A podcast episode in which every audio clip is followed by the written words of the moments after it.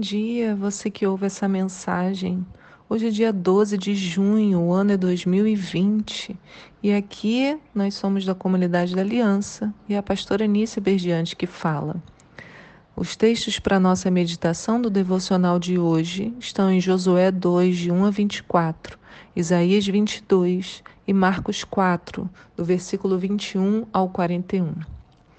E a pergunta para nossa meditação é: tem horas que você pensa que Deus não se importa?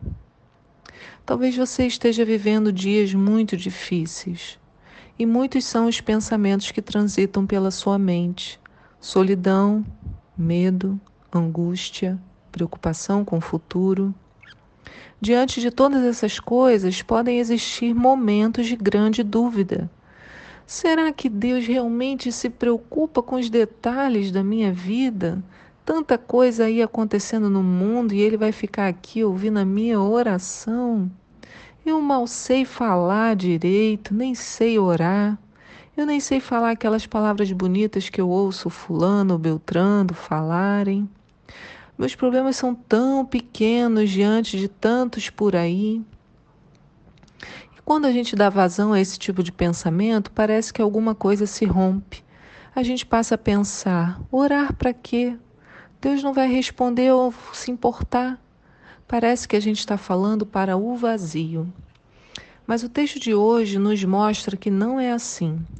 Em Marcos 4, no versículo 35 até o 41, a gente acompanha Jesus e seus discípulos entrando num barco para ir à outra margem do rio. Diz assim, ó: Naquele mesmo dia, ao cair da tarde, pediu aos seus discípulos: Passemos para outra margem.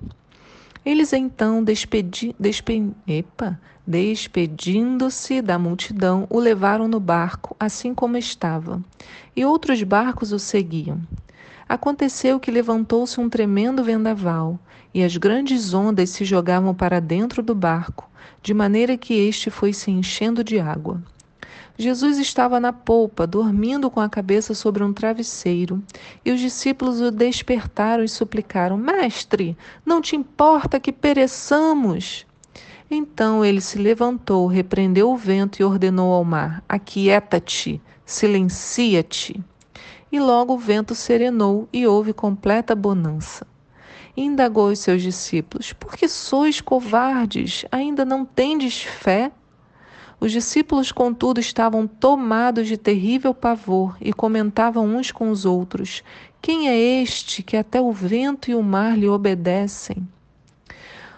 Na história, a gente percebe que Jesus estava dormindo com a cabeça em um travesseiro.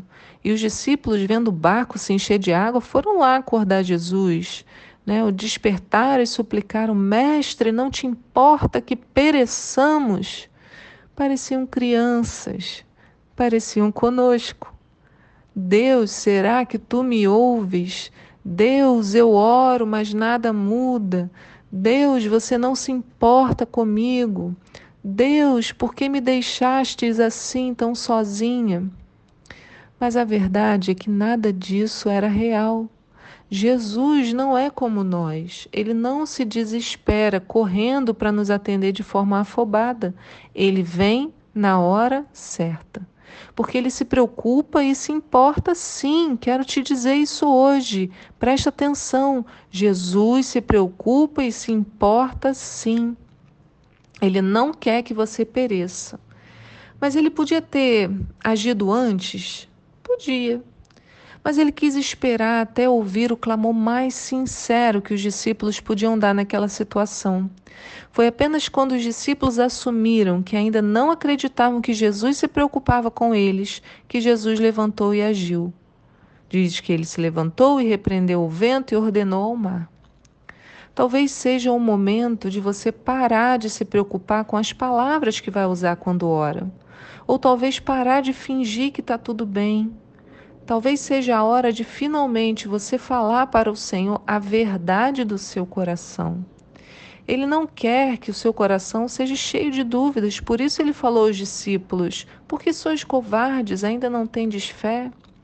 Deus nos chama a uma vida de coragem, porque não porque nós temos força, mas porque pelo nome dele nós somos já conhecidos pelo inimigo.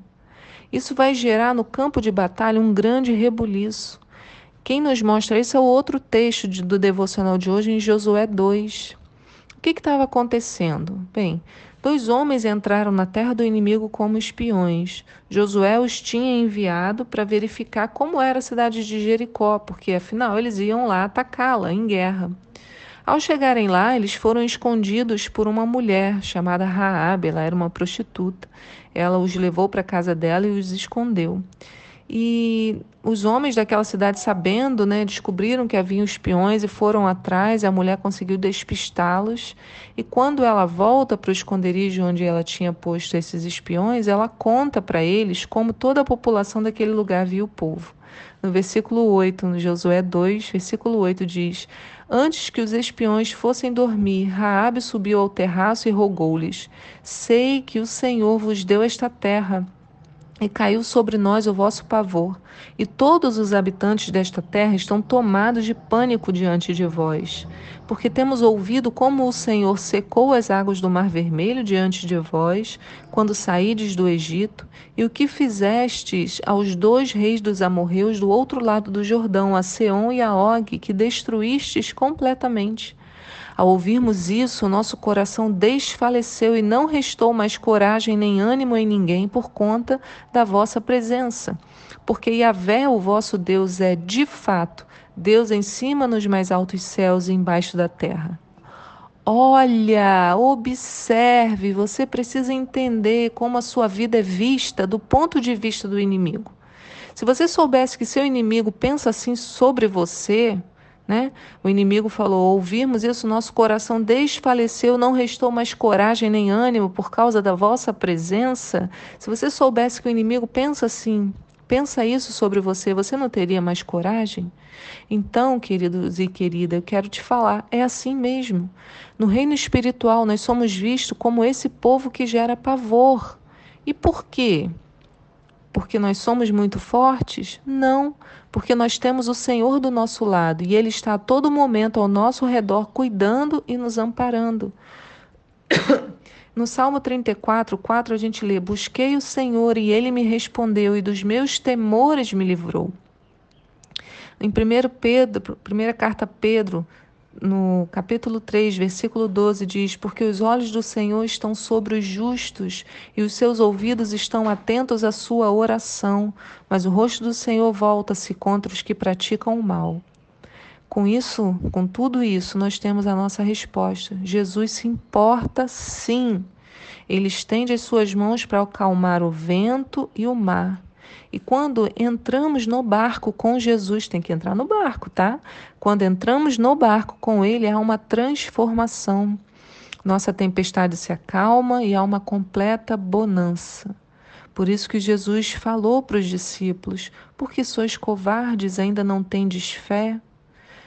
Querido, nesse dia de hoje, fala para o Senhor o que de fato está dentro do teu coração, como você se sente de verdade, sem usar máscaras, porque o Senhor conhece. E deixa e creia, né? Deixa, não creia que o Senhor se importa. Ele se importa e ele não quer que você pereça, mas ele quer chegar na hora certa da sua situação. Apenas Clame e tenha paciência, porque os olhos do Senhor estão atentos à sua oração.